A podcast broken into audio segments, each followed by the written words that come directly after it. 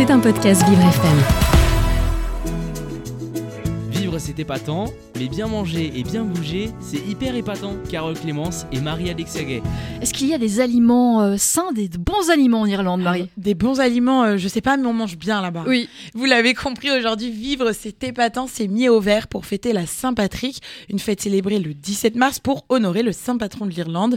Et en ce qui concerne la nourriture de la Saint-Patrick, il existe plusieurs plats traditionnels irlandais qui sont populaires à cette occasion. Et l'un des plats les plus populaires, c'est le corned beef and cabbage, donc bœuf salé et chou.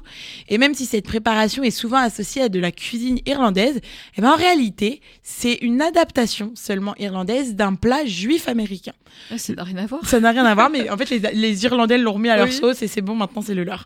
Le bœuf salé est mariné dans une saumure, donc c'est une préparation liquide salée pour conserver la viande pendant des jours et des jours, puis cuit avec du chou, des pommes de terre et des carottes. Un plat généralement servi avec de la moutarde et ou du pain de seigle. Alors un autre plat traditionnel de la Saint-Patrick, c'est l'Irish stew, littéralement ragoût irlandais. Et en gros, bah, c'est un ragoût de viande avec des légumes tels que des pommes de terre, des carottes, des oignons et des navets. Il est généralement préparé avec du bœuf ou l'agneau, mais il peut aussi être préparé avec d'autres types de viande. En gros, c'est vraiment le bœuf bourguignon ou le pot-au-feu français. hein. C'est vraiment un classique chez eux. Ouais, ça doit être bon. Ça doit être très bon, je- j'en doute pas.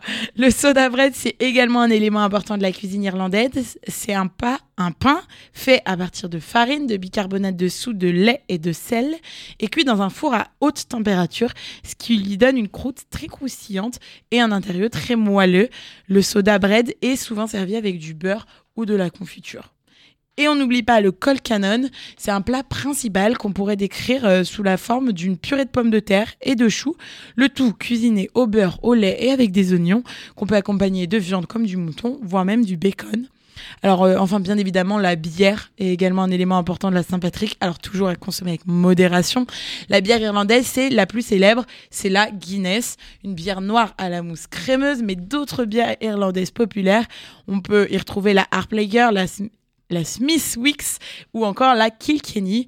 En résumé, la cuisine de la Saint-Patrick est riche en plats traditionnels bien irlandais, rarement très fins et souvent à base de pommes de terre, star de la cuisine irlandaise. Mais on adore parce que c'est quand même super réconfortant. Et oui, et c'est Ça toujours fait un... du bien Oui, de bien manger. ça fait du bien de manger, c'est vrai. ça met de bonne humeur.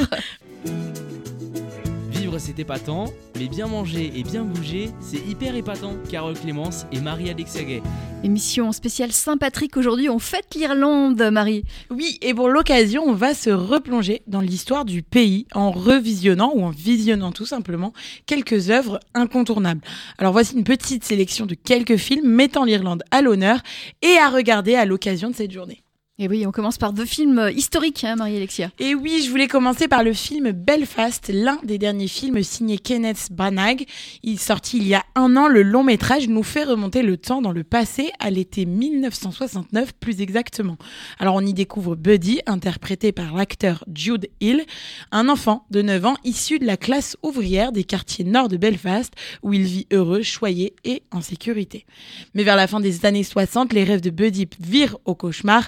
La grogne sociale latente se transforme soudain en violence dans les rues du quartier. Buddy découvre alors le chaos et l'hystérie. Et dans le rôle des parents de Buddy, on retrouve Kate Rona Balfe et Jamie Dornan, l'acteur de 50 nuances de. Et rien que pour ça, il faut voir ce film. Est sorti en 2022 aussi.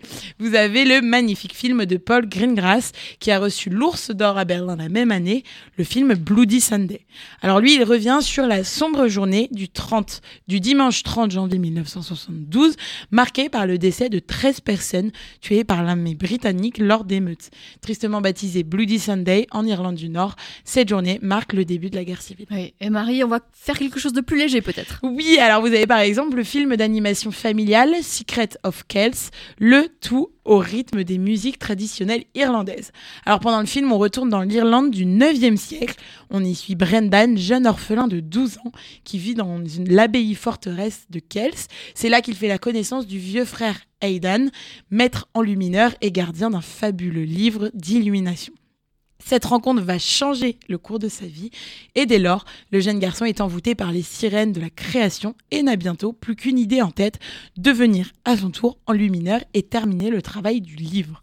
Alors si vous avez besoin plutôt d'une bouffée d'oxygène musical, n'hésitez pas à regarder The Commitment par Arlan Parker en 1998.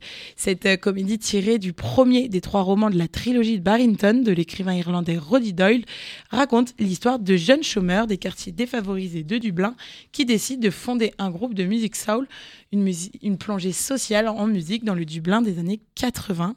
Et si vous avez plutôt envie de rire, j'ose espérer bien évidemment que c'est le cas, je conseille Vieille canaille de Kirk Jones en 98 aussi, inspiré d'un fait divers irlandais.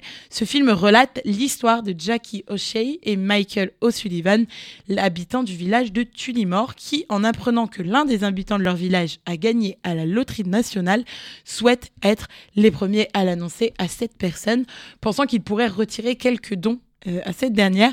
Mais voilà, quand ils parviennent, quand ils arrivent enfin chez le gagnant, ce dernier est décédé et ces vieilles canailles ne vont pas baisser les bras pour autant. Et eh oui, dernier film? Alors Carole, il existe un, réalisateur irlandais très reconnu.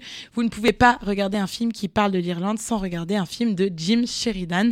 De toute façon, on va pas se mentir, hein, compliqué de passer à côté du, de, de, cette, euh, de ce réalisateur, vu le nombre de films qu'il a sortis. Mais comme je suis plutôt cool, je vous ai je suis allée mâcher un peu le travail et je vous ai fait une petite sélection. Et on commence avec My Left Foot, sorti en 90 avec Daniel Day-Lewis et Shane Connaughton au, cast au casting. Le long métrage, c'est une évocation de la vie de Christy Brown, un peintre et écrivain frappé d'une paralysie spasmodique à la naissance. Alors un autre long métrage mis en scène par Jim Sheridan, vous avez The Boxer. Dans ce film sorti sur grand écran en 97, on retrouve une nouvelle fois Daniel Day-Lewis, mais aussi Emily Watson et Brian Cox. Le long métrage relate l'histoire de Davin Flynn, un boxeur à qui tout souriait, sauf que voilà, un jour il rentre dans les rangs de l'IRA, jeté malgré lui dans l'action violente et condamné à 14 ans de prison pour un attentat dont il n'était pas coupable. Danny décide de garder le silence, mais aujourd'hui Danny est libre et dans son ancien quartier dévasté par la guerre, le boxeur tente de remonter la pente. Merci Marie. C'était un podcast Vivre FM. Si vous avez apprécié ce programme, n'hésitez pas à vous abonner.